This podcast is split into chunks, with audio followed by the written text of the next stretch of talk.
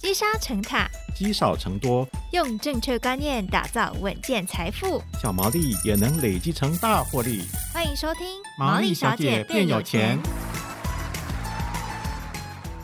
Hello，大家好，欢迎收听《毛利小姐变有钱》，我是佩服，我是项羽。好，今年以来投资市场的变化可以说是非常戏剧性哦，因为从这个年初的经济学家一片看坏，结果半路就杀出个 AI。导致这个市场呢再次的热络，也让原本预计在上半年的时候就要停止升息的联准会，到目前为止都还保留可能升息的态度。原因不外乎就是怕这个通膨再起嘛。没错，不过在这个强力升息的背后，其实也是影响到了不少经济活动啊。像是行政院主计总处日前就公布了今年的经济成长率，最新预测是百分之一点六一。从年初的力拼保二，到现在呢，市场出现了是不是能够保一的这种质疑的声浪。真的，这个景气啊，也算是进入了近八年来最坏的状况，甚至整个全球市场的总经环境啊，跟这个全球化市场。也在疫情后出现了很大的变化哦，到底后续投资人该怎么观察？今天要来帮我们解惑的呢，是国泰世华银行的资深策略分析师王介仁，大仁哥好。两位主持人好，各位听众大家好。好，大仁哥，我想先请您来帮我们分析一下，这个台湾的经济成长到底能不能保一，甚至是有没有机会站回二这个数字哦？这个关键有哪些？还有哪些的这个主要的因素会去影响到这个部分呢？我们都知道哈，台湾是一个出口导向的经济体。出口这个项目正在占 GDP 的比重其实超过七成，嗯，所以台湾的经济好坏主要就是看全球的景气好不好啦，需求强不强，有没有跟台湾下更多的订单。可是我们看到现在最新的数字，大概到七月为止，哈，台湾的这个出口年增率已经连续十一个月是负成长。经济部统计处它预估大概要到十一月才会翻正，意思就是说今年前三季整个出口都是负的。只剩下最后两个月来冲刺了，所以主计总处才会下修今年的经济成长率。嗯，看起来的话，应该是要到明年整个状况才会稍微有一些好转。刚刚我们大人哥有提到说，台湾的经济是出口导向嘛，那所以最大的出口对象就是中国。中国的景气复苏力道不理想哈，加上最近他们有一些波浪哈，所以就直接影响到了台湾。那摊开数据来看呢，其实不只是台湾，过去以制造业出口为傲的东北亚，包含台湾啊、韩国跟中国，目前的普遍表现都不佳。对，没错，其实这不仅让人家联想到，就是先前是这个中国因为封城嘛，疫情大停工，然后。引发这个供应链的断裂危机，再加上美中对抗啊、乌俄战争这种在全球化的震惊因素影响下，其实就造成了刚刚前面有提到，全球化市场产生了很大的改变，整个供应链产生风险的分散，去全球化似乎成为了一种新的显学哦。那这边就想要请教一下大仁哥啦，这是不是暗示着这个东北亚科技的强权地位已经有所动摇了呢？嗯，我们看一下这个台湾出口的这个状况哦，确实是有感受到一些危机。其实台湾出口这个下滑，大概也分短期跟长期来讲。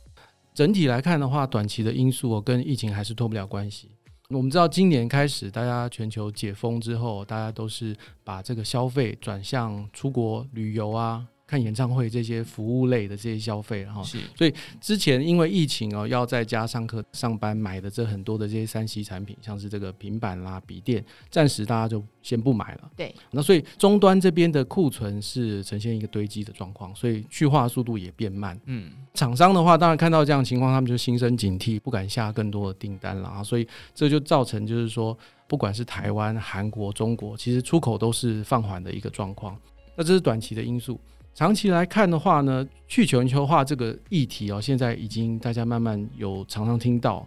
这个疫情的时候，因为中国啦，还有东协国家这边封城的关系，所以其实供应链出现中断的一个情况。这样的情况让各国的政府发现到说，呃，以前是供应链集中可以这个增加生产效率、降低成本嘛，哈。那但是遇到供应链断裂的时候，其实这样的一个缺货风险，其实是大家没办法承受的。啊，另外就是乌俄战争，乌俄战争之后，天然气价格大涨，欧洲这边就面临了能源危机。其实像我欧洲的朋友跟我在聊，他们去年的这个电价大概从年初到年底大概涨了五倍，压力是非常大。这一方面是政治的风险，哈，因为这个俄罗斯这边对于天然气有一些限制。所以各国大家就在思考说，这个供应链是不是应该要更加的在地化，在自己本国生产。即使没有办法在本国生产，那跟自己比较友好、比较信任的这些友邦做外包生产，可能是未来的一个策略。所以这样子的一个策略，大概各国大概都有这样的一个想法啦，所以就形成了整个去全球化这样子的一个方向。事实上，我们看一个数字哦，就是全球的这个贸易依存度。因为我们知道过去哦，整个全球的经济在成长的过程中，贸易的这个成长速度是非常快。从一九八零年到大概二零零八年，这个贸易的依存度是从四十一路飙一直到六十。那贸易依存度的话，就是进出口的总额除以 GDP 的这个量。嗯，好，所以这个数字带动了整个全球的经济成长。可是从那个之后，大概就是从六十。到啊五十之间这个来回的震荡，那现在的数字大概是慢慢降回到五十五这个水准。那如果说未来这个去全球化这样子的一个风潮持续的话，事实上这个贸易依存度还会再下降。嗯，那对于过去以出口为主的这些国家，当然就是一个很大的挑战。所以听起来贸易依存度一直下降，对于像我们这种台湾以出口为导向的国家是有一定的影响的，但是。这个目前听起来去全球化是一个大势所逼嘛，毕竟大家都会担心自己可能太集中的状况底下，可能会影响到我们自己的经济活动，甚至其实早在疫情之前就已经有出现这样的征兆哦。就是我们刚刚看到，就连护国神山台积电这几年下来，都看到很多的新闻，包含到美国设厂，甚至到日本、欧洲等地，他们这么做呢，其实也就是为了要分散一个风险的做法嘛。但是其实作为台湾的投资人，我们当然还是最担心的就是刚刚前面提。到这个贸易依存度持续下降的话，对于以出口为导向的台湾经济，到底未来在全球贸易上还有没有优势呢？这点大仁哥您会怎么看？我们先看像台积电这个新闻啊，今年海外设厂的新闻，像是亚利桑那，然后还有日本的这个熊本，最近是他敲定了跟德国的这个投资案到德勒斯登这边去设厂。大家就戏称说，台积电以后变成美积电啊，变成欧积电啊，哈、嗯。可是大家有没有发现一个事情啊？就是说，台积电跟其他的这些国际大公司不大一样，它不是说为了要拓展市场，所以到当地去布局，它是在各国政府的这个邀请啊，拿政府的补助到各国去设厂。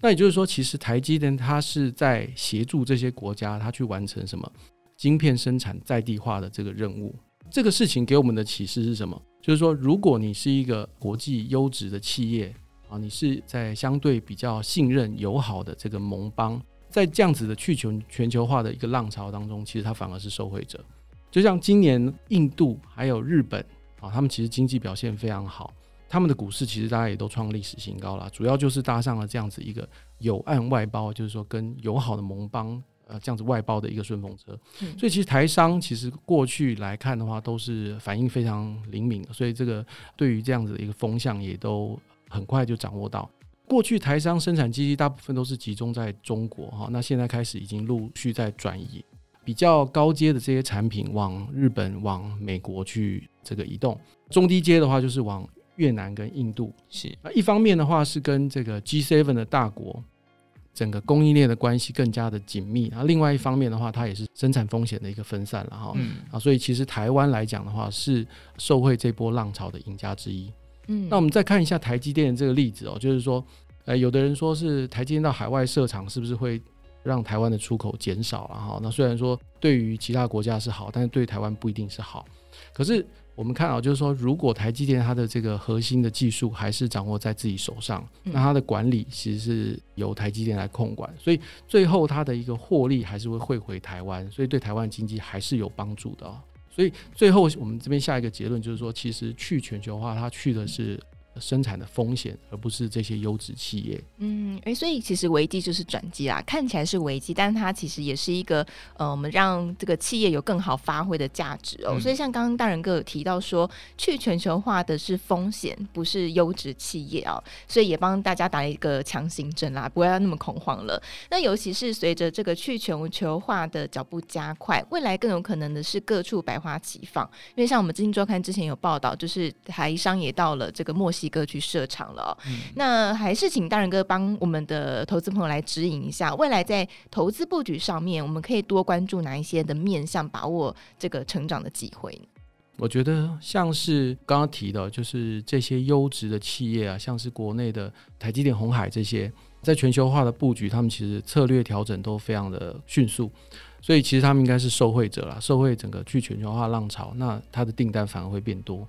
那或者是说有一些区域市场，像刚刚主持人提到墨西哥啊，墨西哥的话，它其实今年它的经济成长率在拉丁美洲，它应该是冠军了。主要就是因为美国它要在转移它的生产基地的时候，大部分它都是在亚洲，所以它要分散风险，移回美洲的话，墨西哥其实是它的首选。所以其实从这个角度来看，墨西哥批索的汇率今年来看也是相对比较强的。另外，我们刚刚提到的这个日本、印度还有这些东协国家，它其实都具有去风险化还有有岸外包这样子的一个条件。所以整个来看的话，亚洲地区其实还是全球生产的重镇。所以听起来好像目前在一场疫情之后，所有的供应链，因为可能意识到了有些国家还在封城，但我们其实经济已经慢慢复苏了，人们的消费力道都回来了。可是没有办法去做生产的时候，他们需要把这个呃去全球化的供应链给分散开来。可是我也蛮好奇的，就是想问一下大仁哥，就是在整个目前的状况下，只有台积电在执行吗？还是其他台湾其他的企业也有类似这样的风险的意识到呢？这个部分的话，很多的企业，尤其像我们知道，在台湾像是制鞋业啦、成衣业，很早之前就已经开始往东协这边去移动了。嗯，那现在在一些电子业的部分哦，因为整个美中的贸易战的一个这个延续哦，那事实上很多的这些厂商，它其实也都是往。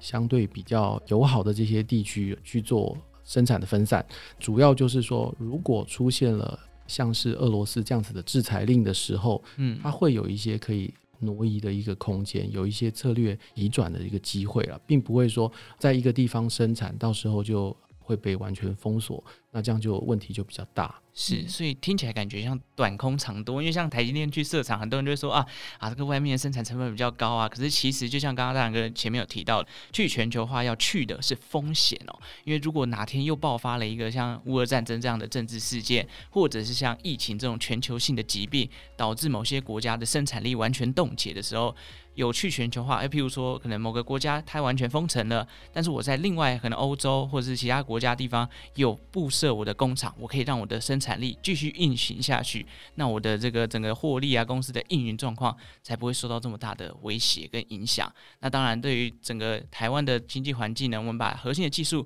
留在国内，达到分散风险的效果，然后让我们的国家的经济能够继续的运行下去。好，那大仁哥，我想请问一下，其实因为今年的状况，其实从去年开始就是因为美国联准会狂升息嘛，导致这个台币的走势开始有点走弱的感觉，从最一开始二十九贬到了三十二。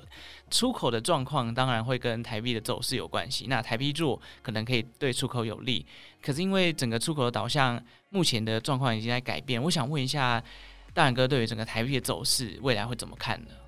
台湾的出口如果短期不好，其实这个会影响到外汇汇回的数量，这个部分当然就是新台币跟美元的这个实质的买盘，所以出口到十一月之前它还是负成长，这个部分对于台币的支撑就会相应比较弱，所以短期台币是偏贬，这没有问题。时间拉长，我们也知道说，其实今年的基期比较低，明年的基期就会相对成长性就会比较好。嗯，事实上，从这些消费产品它的一个换机潮来看，我们也认为明年的机会是比较好的。那如果说台湾的出口开始转强的时候，其实台币的相应就会比较转强，而且联准会的升息大概也是到今年就告一段落了。接下来，如果它有一些降息的一些蛛丝马迹，大家在解读说这些官员的谈话。开始要转向降息的时候，美元相对就不会那么强，所以这也是台币比较有机会的一个时间点。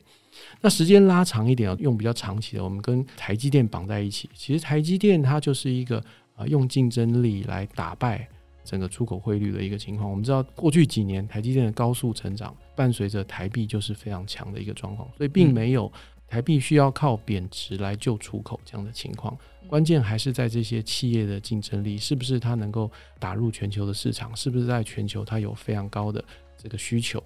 这个部分反而是会让台币啊因因而长期走强。好，所以每一次大人哥来呢，就是都会带给我们多很精辟的这个分析哦。那金周刊呢，这段时间也跟国泰世华有呃一些系列的合作，也有把我们的这个录的内容呢，把它整理成文章，都放在我们的金周刊的杂志当中。如果大家有兴趣呢，也欢迎大家可以多去翻阅。好，那以上就是今天的节目了，也感谢大家的收听哦。如果喜欢毛利小姐变有钱的话，也记得订阅我们的频道。如果任何投资理财问题，欢迎在 Apple Podcast 留下你的五星好评。那我们就下次再见喽，拜拜。拜拜。